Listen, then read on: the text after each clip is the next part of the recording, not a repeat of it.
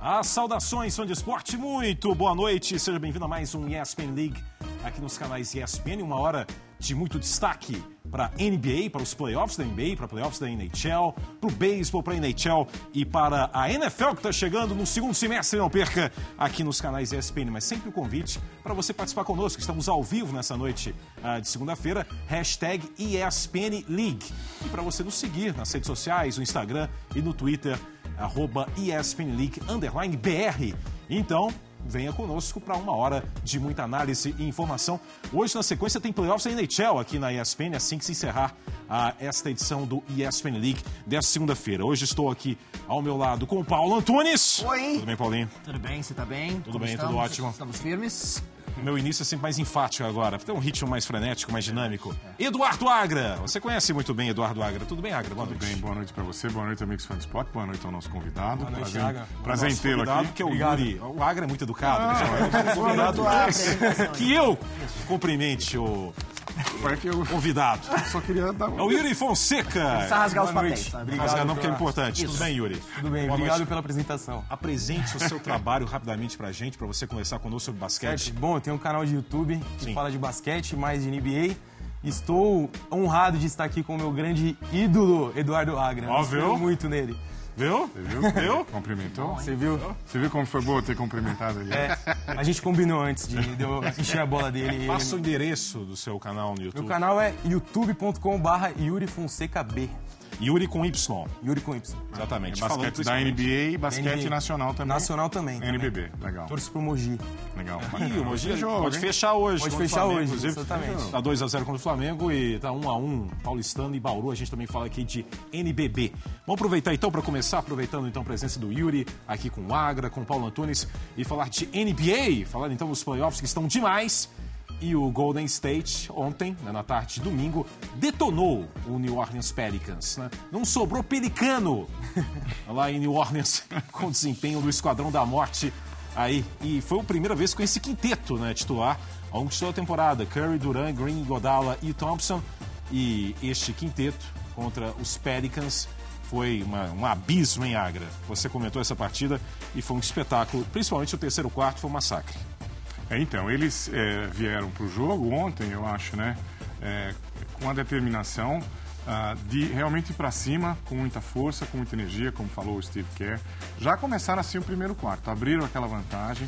O Pelicans se equilibrou um pouco no segundo, no segundo quarto, né? Mas o terceiro quarto, que tem sido realmente arrasador ah, do Golden State Warriors na maior parte da temporada, aí nos playoffs aí também, os caras vieram no terceiro quarto com tudo, o jogo acabou ali. Esquadrão da Morte. Esquadrão da Morte, gostei do termo. é, excelente. É o seguinte: Curry, Durant, Green, Iguodala e Thompson. Sim. 52 pontos a 26. Sim, exatamente o Com dobro. esse grupo em, em quadra. Né, é um trabalho excepcional. E a bola de três também não estava caindo para os Pelicans. A gente fala que ó, você joga contra o Golden State Warriors, você tem que estar com a mão afiada. Você tem que meter bola. Do início ao fim. Exatamente. Não é só num ponto do É, jogo. por- porque assim, mesmo num dia ruim do Clay Thompson, vai ter o Curry, se o Curry tá arremessando bem, tem o Durant, de vez em quando tem, até tem o, o, o Green metendo algumas bolas, o Iguodala, então vem de tudo quanto é canto. E os Pelicans jogaram muito bem nas partidas 2 e 3, né? Se não fosse o Curry, provavelmente teria vencido o jogo número 2 lá em Oakland, né? E aí nessa partida 4, que era um jogo pra pra New Orleans realmente voltar pra série, empatar e se sentir bem, o Golden State chegou um pouquinho mais focado, um pouquinho mais determinado e simplesmente arrasou um time É, inferior. O primeiro quarto já estourou né, toda a possibilidade, né, Yuri? Sim, com certeza. É, como o, o Paulo disse, eu acho, mas eu acho que o, o time do Golden State não tá jogando tudo ainda o que pode. Eu acho que eles estão guardando um pouco de basquete e um pouco de bola de três pro, pro Houston Rockets numa possível final de conferência. Pensei que você falou, tá guardando Mestre Zaz ainda. Ele entrando o quê? Ele entrou no jogo 2. Esquadrão da Morte deveria ter É verdade, né? Mestre Zaz aumentou no Esquadrão da Morte. É. Polícia Federal pra esse cara, urgentemente. Né? Tô com saudade do Mestre Zaz. Sabe por quê? Porque nesses playoffs, o cara que tá se tornando ah, o sexto homem da equipe, numa significativa evolução de status, é o Kevin Looney. O Looney era bem distante de qualquer utilização no banco. E é quem tem a maior média de minutos saindo do banco do Golden State. Exatamente. Realmente tem tido uma participação importante. Ele é um cara longo, né? Longilíneo, atlético, então tem ajudado aí, porque o Anthony Davis é difícil de ser marcado, né? Naquela posição 5 ali mais próximo à sexta, né? muito difícil. É, é muito complicado. Mas a- o, o- o- o coaching staff do, do- do Warriors fez alguns ajustes depois da derrota. Então você viu que ele- eles não foram dobrar todas as vezes. Deixaram ele jogar um pouco mais um contra um, fecharam aqui mais o perímetro. E o Rajon Rondo, que nos três primeiros jogos, não no primeiro, mas nos, nos dois jogos antes do- de ontem, ele tinha controlado muito bem o ritmo de jogo. Ontem ele jogou um pouco descontrolado, principalmente no primeiro quarto, voltou para o terceiro quarto do, do- do vestiário. Eu achei que ele ia tentar tomar conta do jogo, como fez na vitória que eles tiveram, e ele não conseguiu. Ontem você concorda com isso? Melhor elenco de todos os tempos, o Golden State? Ah, acho que é muito, muito, muito, agressivo? muito forte, é muito Forte, mas esse é o programa forte. É, então, mas É a eu- nossa linha de eu não- editorial. eu- Olha, mas eu eu- não concordo não. Agra, eu te Ah, eu falo vi que... grandes times Elenco. jogarem. Não, sim, mas é, é um dos grandes times, não? Não, é um dos, mas o melhor de todos os tempos, não. Mas é você vê, você vê esse time Ah, jogando. eu vi muitos não times. lembra, Não, não. ah, mas, mas não lembra Showtime. não lembra, não, não lembra Showtime. Sim. Lembra, né? Assim, vem de tudo quanto é canto, né? É, é, Byron Sky, Michael Cooper, James Worthy, Kareem, Magic, vem tudo quanto é canto também. Né? E eu acho que a pegada desse time, o jeito que joga em transição, o jeito que é um, um time com tanta habilidade metendo bola, né? Eu acho que lembra alguma das grandes equipes. Não, sim. da- É- é- da- da é- história já, da é, já é uma das grandes equipes da história da NBA. Agora, a melhor Professor Yuri, eu qual a sua idade? 23. É um jovem. é um jovem. Jovem. 23 aninhos de idade. Você começou a acompanhar a NBA com quantos aninhos? Com 12. Dois aninhos. Eu faço um intimista também, entrevista intimista. Então, 2007. há uma década. Sim, uma década. Qual o melhor time da NBA que você já acompanhou nesta década que você acompanha a NBA? Cara, É eu, melhor perguntar assim para o que você viu, né? Senão eu vou falar lá do Will Chamberlain, do Bill Russell. eu era muito fã do Miami do, do LeBron, Wade, Bosch com É o um Eric trio. Spoelstra. Era um grande, um grande time. Sim. Apesar de ter perdido duas finais. Uma pro Spurs, uma pro, pro Dallas.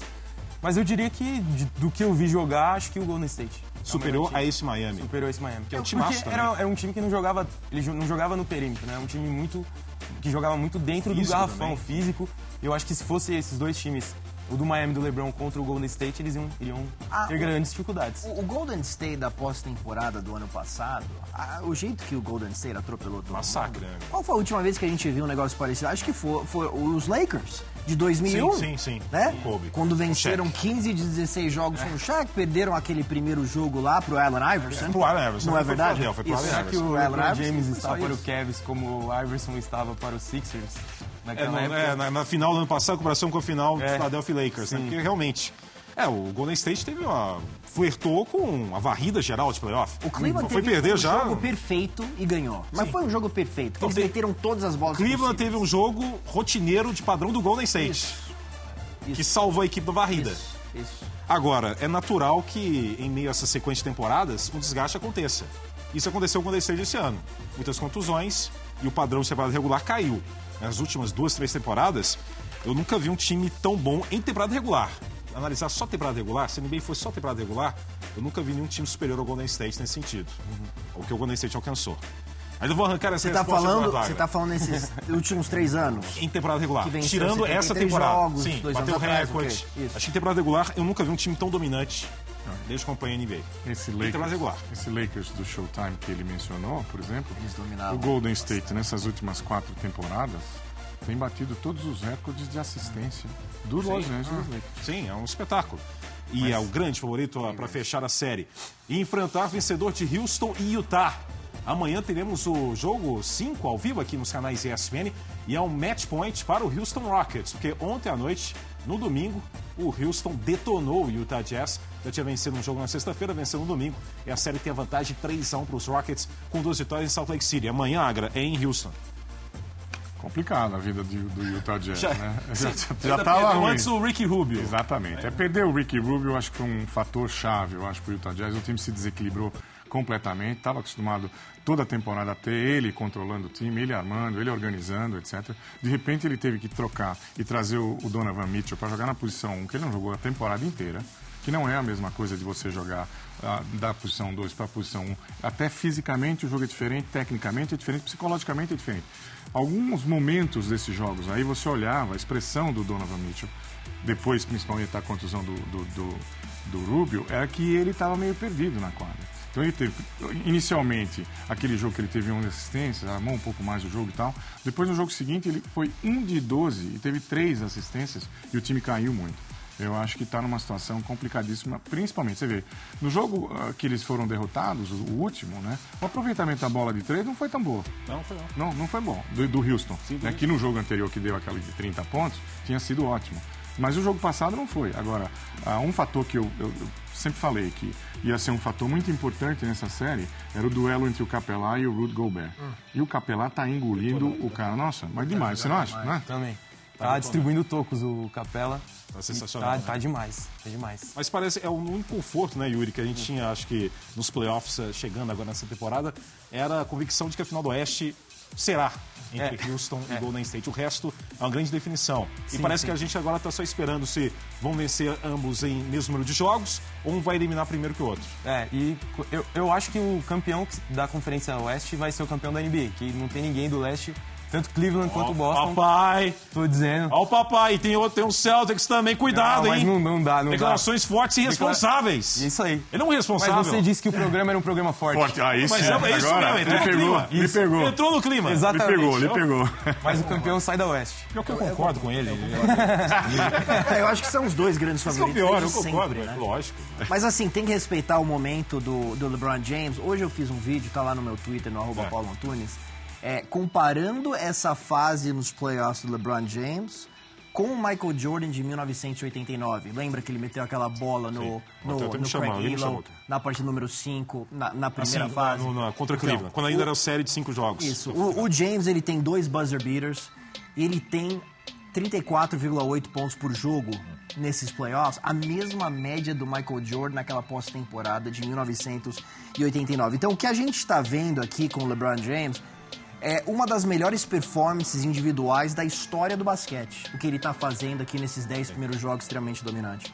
Mas é interessante, a gente falar ainda do Cleveland, mas então ah, parece que o LeBron está revisitando um cenário que o Jordan ah, teve como rotina antes de começar a sequência de títulos dele. É isso que eu tô falando. Só que o LeBron está revisitando isso na 15 temporada da eu, carreira mas dele. Mas o que eu falo é, sabe o que é parecido daquele sim. time do Jordan? Aquele time do Jordan entrou na posição número 6, cabeça de chave número 6. Sim, sim. O Scottie Pippen ainda não era não, aquele tá grande Scottie Pippen. Desenvolvimento. Né? Não era aquele grande jogador, então o Jordan basicamente carregava aquele time na, na, nas costas com o Doug Collins, que era o técnico. Phil Jackson ainda não tinha chegado.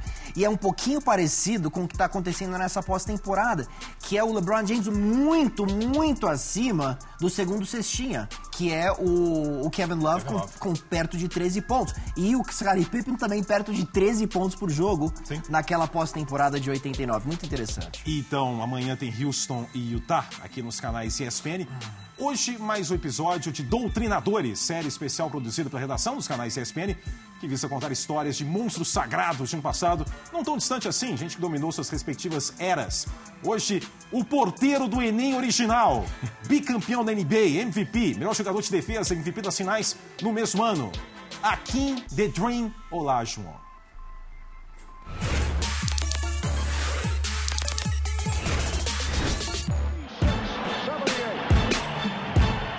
Fã de esportes, e se eu te falasse que houve um jogador que venceu os prêmios de MVP, defensor do ano e MVP das finais, todos na mesma temporada? E se eu te falasse também que esse homem é o líder da história da NBA em tocos e o oitavo na lista de maiores ladrões de bola da liga? E se por fim eu te falasse que os números e conquistas deste jogador são tão bizarros e absurdos que você provavelmente teria de repensar o seu top 10 da história? Pois bem, o jogador a quem estou me referindo é Akin Olajuwon. Ou melhor, Akin The Dream Olajuwon. O meu pivô preferido. Que homem maravilhoso! O verdadeiro porteiraço do Enem. Olajuwon nasceu na Nigéria e cresceu brincando de goleiro. Sim, Olajuwon queria ser goleiro. Minha Nossa Senhora! Sua história com a bola laranja começou em 1980, quando viajou para os Estados Unidos com a intenção de jogar na Universidade de Houston. Sentindo que precisava melhorar seu jogo, o Lajon resolveu treinar com nada mais nada menos que Moses Malone, pivô do time local, os Rockets, MVP da NBA na ocasião. Mais maduro e experiente, o Lajon resolveu se eleger para o draft da NBA. The Houston Rockets select Hakeem Olajuwon A famosa classe de 1984. Que época maravilhosa! O Lajon foi a primeira escolha do draft, escolha certeira do Houston Rockets. E você sabe quem mais estava naquele draft? Só um tal de Michael Jordan, um tal de Charles Barkley, aquele tal de John Stockton, nada demais. E lembrando, o Lajon foi a primeira escolha, na frente de todas essas feras. Logo de cara, a equipe evoluiu com a sua chegada. Com médias de 20 pontos, 11 rebotes e quase 3 tocos por jogo, o Lajon contribuiu para os Rockets dobrarem seu número de vitórias em relação à última temporada. Em seu segundo ano na NBA, o Lajon já disputava as finais. Sob seu comando, os Rockets varreram-se então campeões Lakers na final da conferência, mas caíram para o Boston Celtics de Larry Bird. Vamos avançar um pouco no tempo. Os anos 90 foram dominados por Michael Jordan, certo? Bom, até certo ponto. Porque lá embaixo, brigando por rebotes, distribuindo tocos e anotando vários pontos, o Lajon fazia o que queria no garrafão.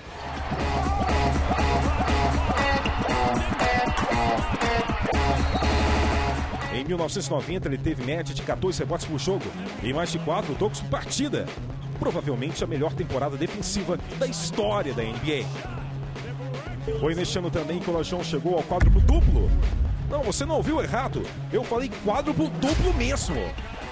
Em uma partida contra o Milwaukee Bucks, o Houston venceu por 120 a 94 e o Lachon notou nada mais nada menos que 18 pontos, 16 rebotes, 11 assistências e 11 tocos. E vocês aí impressionados com os triple doubles do Westbrook. Como jogava esse Olajuwon?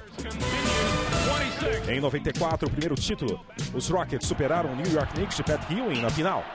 The Dream teve média de 27 pontos nessa série. Que eu tinha falado para vocês no começo desse vídeo? MVP, MVP das finais, jogador de defesa do ano. O Lajon atingiu tudo isso na temporada de 94. Que homem! Em 95, o segundo título, mas esse com gostinho especial.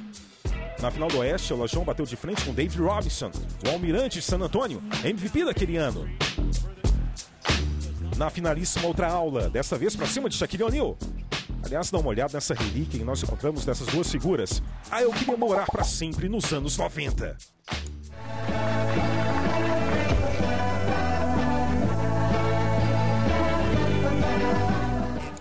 Ou seja, enquanto Michael Jordan se aventurava no beisebol, o Lajon foi soberano na NBA. Dois títulos consecutivos. The Dream é o sinônimo de excelência na função de pivô do basquete. Seus números são incontestáveis. Seus movimentos dentro do garfão são copiados até hoje. O Lajon foi e sempre será um grande professor para os atletas que sonham em ser pivôs da NBA. Selo de doutrinador, mais do que aprovado para esse ser humano maravilhoso que atende pelo nome de Jaquim.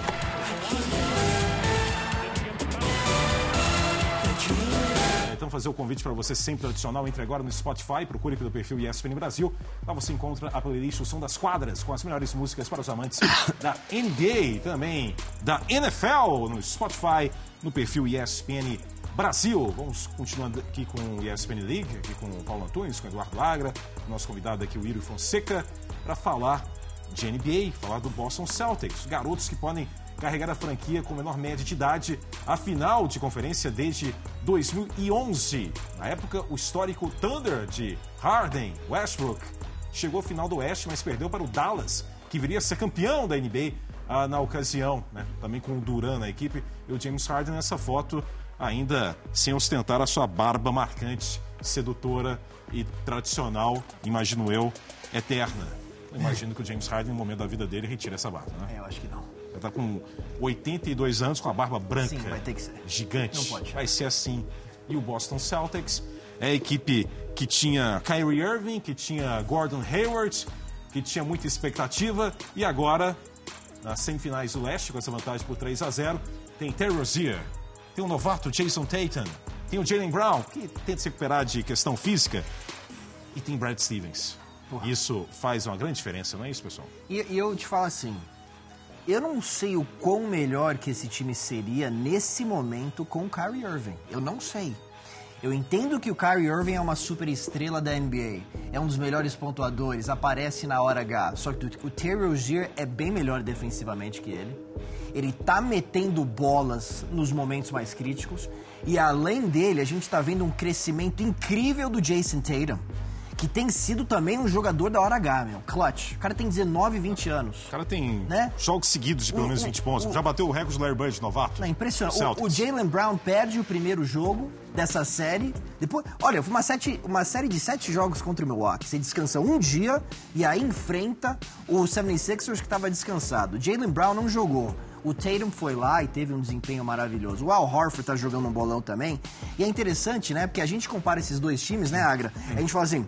O Boston é experiente e o Philadelphia o trust the process. Não, mas o Boston é um time jovem também, né? Só que os jovens do Celtics estão jogando muito bem e os jovens do Philadelphia estão errando nos momentos mais críticos. Principalmente no. É, jogo 2 que Boston perdia por 22. né?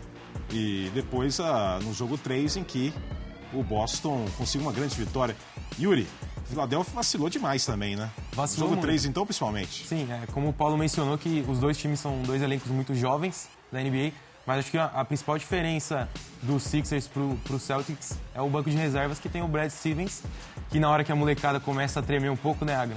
Já tem um técnico ali com, com mais rodagem até de, de moleques dentro da NCAA e ele consegue controlar essa franquia. É, agora, a gente tem que só lembrar que essa filosofia, né, com exceção do Tatum, o Brown, o Rozier, né, os jogadores mais jovens do elenco do Boston, com exceção do Jason Tatum, e que vamos lembrar que ele vem de um programa que inva- invariavelmente o QI de basquete desses moleques que saem de Duke, eles têm uma média acima da maioria dos outros grandes programas. Então, por exemplo, o cara sai de Kentucky, o cara é atlético, o cara pula, sai do ginásio e tal. O cara vem de Duke, às vezes ele não é tão atlético, se bem que ele é bastante o Jason Tatum, mas o cara aprende o jogo. Ele é cerebral. O cara, o cara é ensinado o jogo. Olha, você tem que se posicionar assim, aqui no ataque, a postura individual e coletiva na defesa é essa. Então tem essa vantagem também o Jason Tatum, mas é muito Ele é muito maduro. talentoso. Uma Agora, belíssima conexão Coach esse- K e Brad é, Stevens. exatamente. É. Agora, exatamente, final exatamente. Por quê? Universitária, Butler e, e Duke. Essa, essa, essa filosofia do Brad Stevens, ela foi implementada há três, quatro temporadas atrás.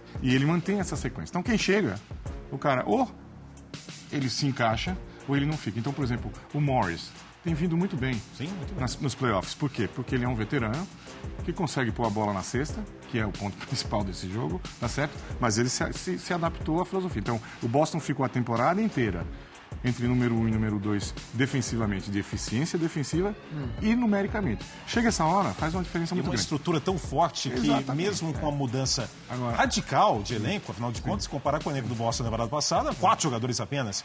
Mas é um conceito tão solidificado que isso já consegue claro. ter resultado imediato É. na primeira temporada. Até o Odilei entrando bem. Muito bem. Então, por exemplo, o Brent Brown, Calor. que é um técnico experiente, que trabalhou com, com o, Greg Popovich muitos anos, aprendeu também bastante lá, mas no banco, ele, nos playoffs, ele é um calouro. Ele é um calouro. Então, o Brad Stevens, por exemplo, nesse último jogo, ele pediu dois tempos que ele precisava de quatro pontos. Ele precisava empatar o jogo e ir para prorrogação e ganhar o jogo. Tá certo? Ele pediu um tempo, dois tempos. Na hora, desenhou uma jogadinha aqui, aconteceram as duas cestas. O Al Hofer falou no final do jogo, no meio da quadra: "Ó, esse Brad Stevens é um gênio.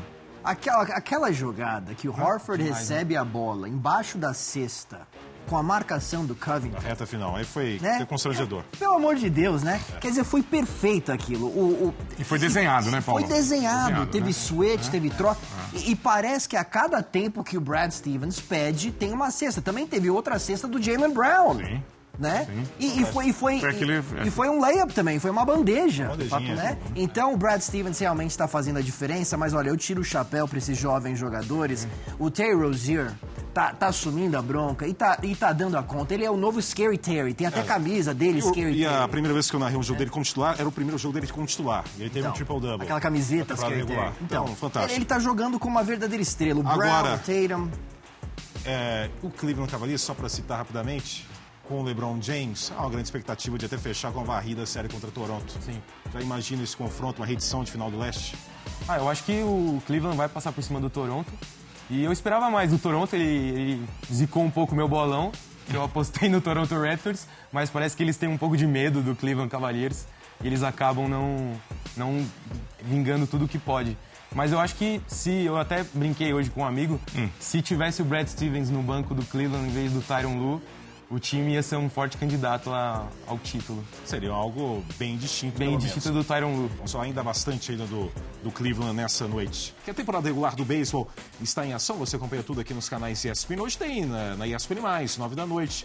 Ah, tem um confronto com o Minnesota enfrentando o St. Louis. Aliás, ontem teve um Sunday Night com 14 entradas, viu, Paulo Antunes? 14! Que coisa deliciosa. Ah, né? até as quase as 3 da manhã, os Cardinals venceram os Cubs. Fica com saudade. Eu, eu, com saudade. eu, eu- então, é isso que eu sinto Fica com falta, saudade. Sinceramente. de acabou, eu acho, extras. por volta de duas e meia da manhã. É, porque a, a transmissão ela muda, ela fica diferente em entradas extras. Então, assim, sempre quando eu ia nas transmissões, eu falo assim, eu gostaria de ver entradas extras E hoje. ontem teve um charme especial, porque foi um jogo que teve uma paralisações por chuva. Isso. Um tempo, voltava, É, voltava isso e foi é direto tão até legal. 14. Isso não é tão legal. Ah, mas mas, mas 14, 15 entradas são os jogos que eu gosto. E a gente, pra falar do beisebol, então, daqui a pouco, 9 da noite, na ESPN+, tem beisebol ao vivo.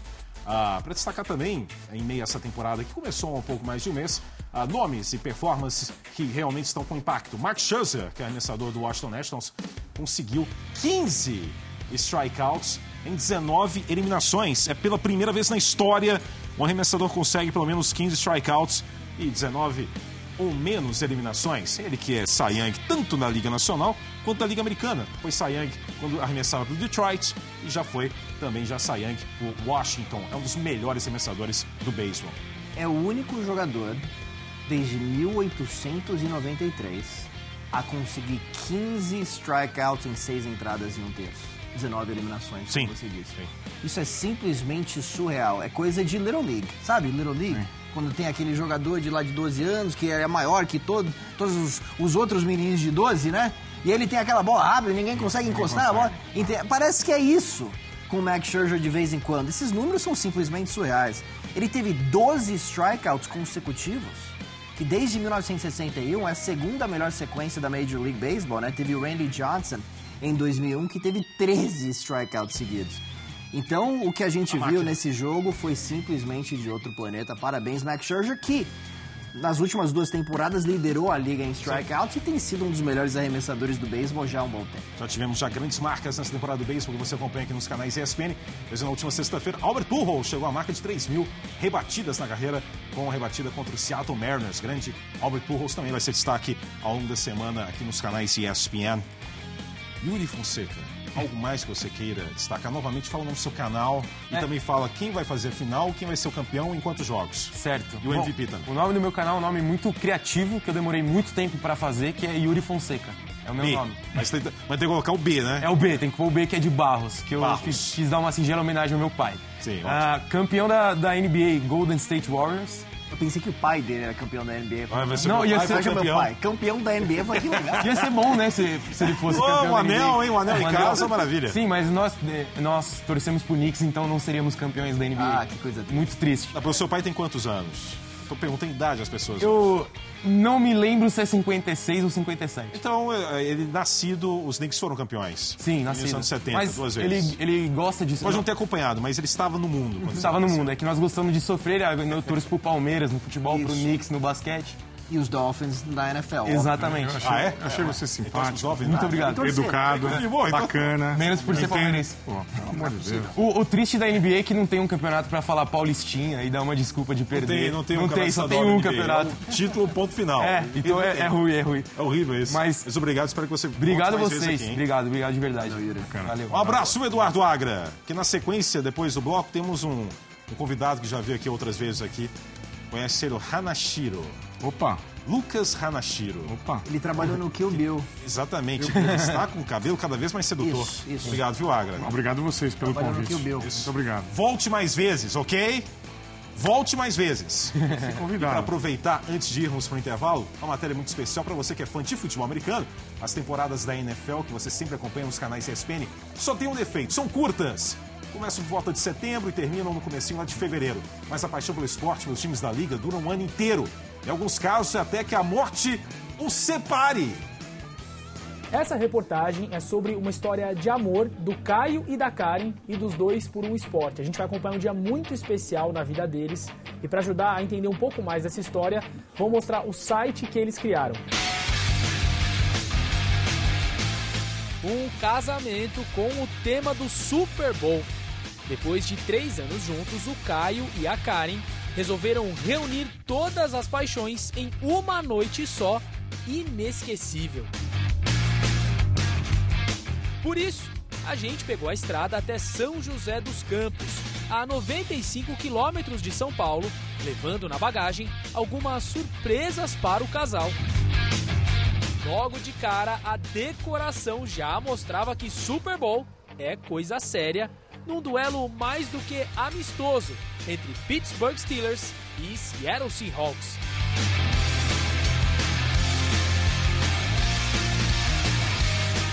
E os noivos, ali na concentração do dia tão decisivo, esperando tranquilos pelos convidados.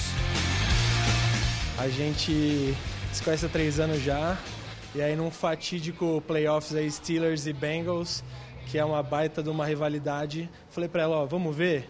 Ela ficou um pouco receosa, perguntou quanto tempo ia demorar, falei quatro horas, falou, tá, vamos ver em casa então, porque eu vou dormir. Só que aí, como o Rômulo disse, doutrinamos. E aí ela ficou apaixonada pelo esporte, cara. O louco me pediu namoro depois de 10 dias que a gente se conhecia.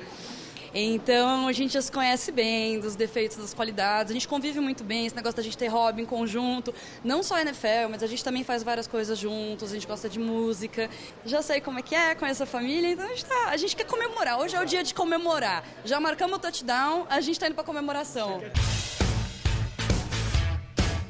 Os dois já tinham celebrado a união civil antes e resolveram comemorar tudo isso com uma ideia que veio das nuvens. A ideia surgiu no avião, minha. Eu estava indo viajar a trabalho. Aí, duas horas e meia de voo, eu falei, meu, quero fazer um casamento diferente. E aí eu falei, meu, o que, que de a gente fazer um Super Bowl nosso, do seu time contra o meu time? E ela topou.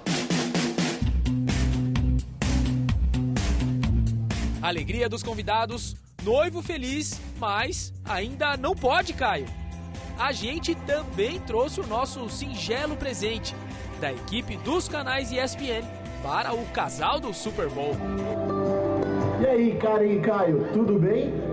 Ouvi falar que vai rolar um tal de Super Bowl 52,5 e que vai acabar em casamento. Então, casamento mais futebol americano aos domingos é igual a muita felicidade. Agora que vocês vão sentir o peso da camisa, mas que seja uma festa linda e que vocês continuem construindo a história de vocês aí de maneira muito bela, sempre com o futebol americano e com as transmissões aqui da ESPN. Vocês são ridículos. Felicidades, um beijo e bom casamento para todo mundo.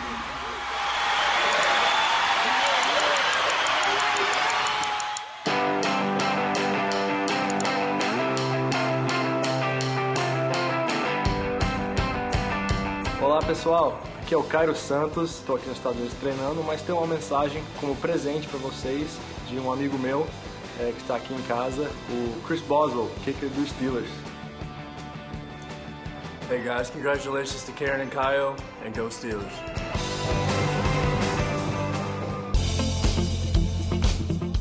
O esporte uniu a Karen e o Caio a ponto de ser o tema da festa de casamento deles. O amor do casal pelo esporte fez com que mais gente abraçasse essa história e curtisse um pouquinho mais das emoções do futebol americano. Pode até parecer loucura pensar num casamento temático desses, mas o que é estar apaixonado se não topar uma loucura dessas com uma narração de beijo dessas? Ação lambisgoias e sirigaitas maravilhosas. Nunca narrou um beijo?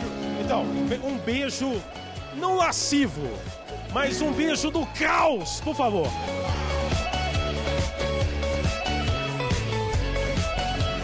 E o Super Bowl 52 e meio continue sempre empatado para Karen e Caio, trazendo felizes comemorações de touchdown e exemplos assim de amor pelo esporte.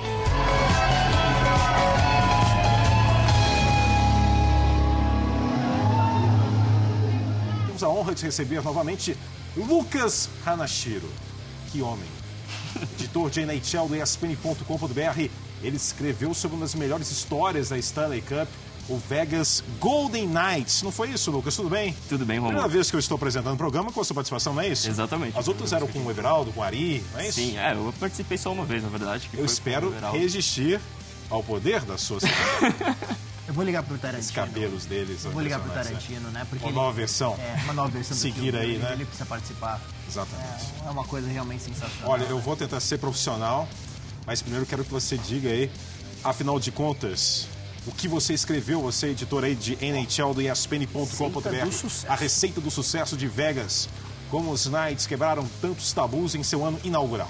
Pois é, Romulo, é, eu fiz uma análise sobre o elenco do Vegas Golden Knights e eu também fiz um- um- uma comparação com os últimos times a entrarem justamente nas grandes ligas norte-americanas pelo sistema de expansão. Isso incluindo NBA, incluindo NFL, MLB e a própria NHL.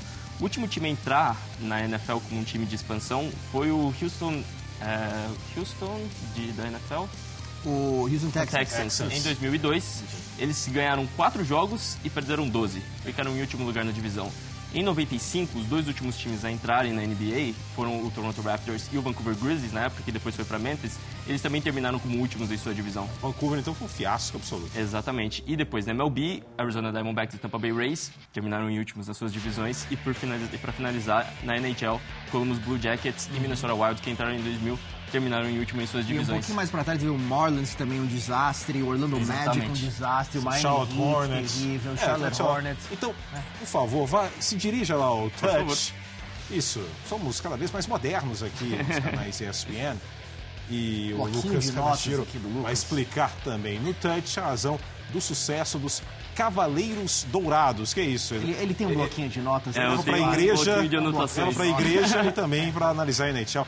Fica à vontade, viu, Lucas, pra falar no Touch aí um pouco mais do sucesso fantástico dos Golden Knights. Muito obrigado, Rômulo. É, vamos começar primeiro mostrando um dos principais torcedores do Golden Knights nessa temporada, que é justamente o Bryce Harper, nativo de Vegas.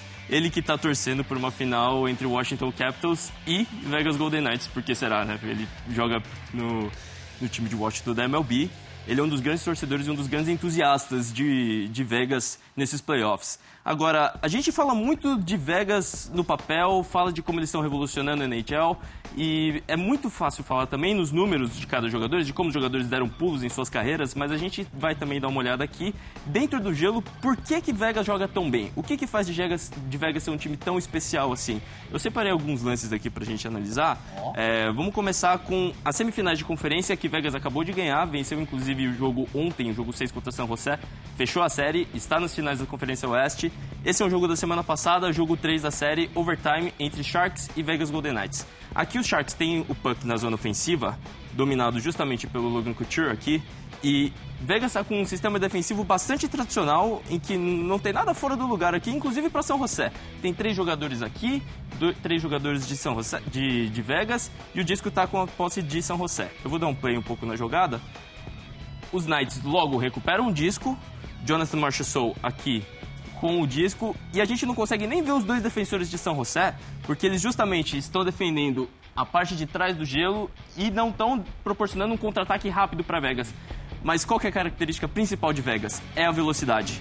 E aí a gente vai ver que com poucos passes, aqui eles já começam o sistema de transição, tanto que a gente consegue ver os cinco jogadores de Vegas aqui, um, dois, três, quatro, cinco, todos na zona defensiva ainda, mas com um passe, dois passes, eles já saem totalmente em transição. Esse cara que se deslocou aqui pro lado direito é impressionante a velocidade Exatamente. dele. Qual o nome desse? Esse é o William Carson, jovem?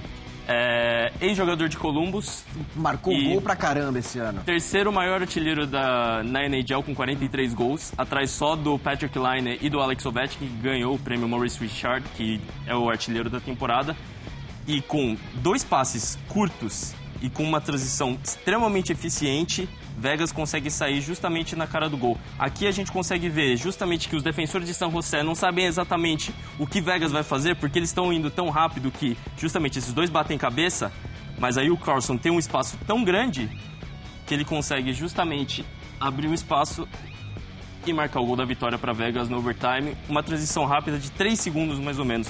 Aqui o jogo 1 da série entre São José e Vegas. Novamente, São José com um disco na zona ofensiva e Vegas muito bem postado defensivamente, como a gente consegue ver. Os cinco jogadores de Vegas aqui: 1, 2, 3, 4, 5. Opa, esse círculo aqui não era para aparecer, mas tudo bem.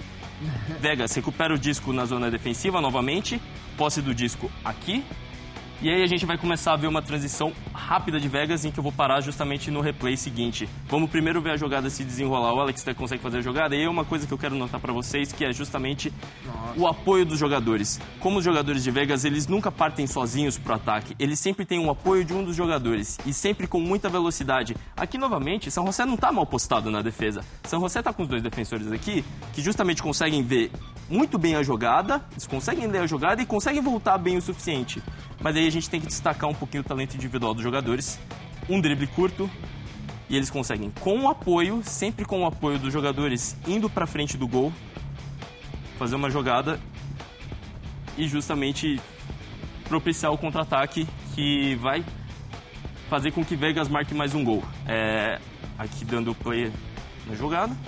Vegas é um time que, além de transicionar muito rápido, tem jogadores capazes de fazer isso. E tem um técnico que armou um sistema para que esses jogadores sejam disciplinados o suficiente para que eles joguem rapidamente e que eles joguem de uma zona para outra com passes curtos e fazendo com que o time adversário sempre esteja atrás do disco, sempre esteja patinando atrás. Vem pra cá, vem pra cá muito bem. Análise aprofundada esse bloco final de NHL. Isso, ó, rápido, ele é veloz.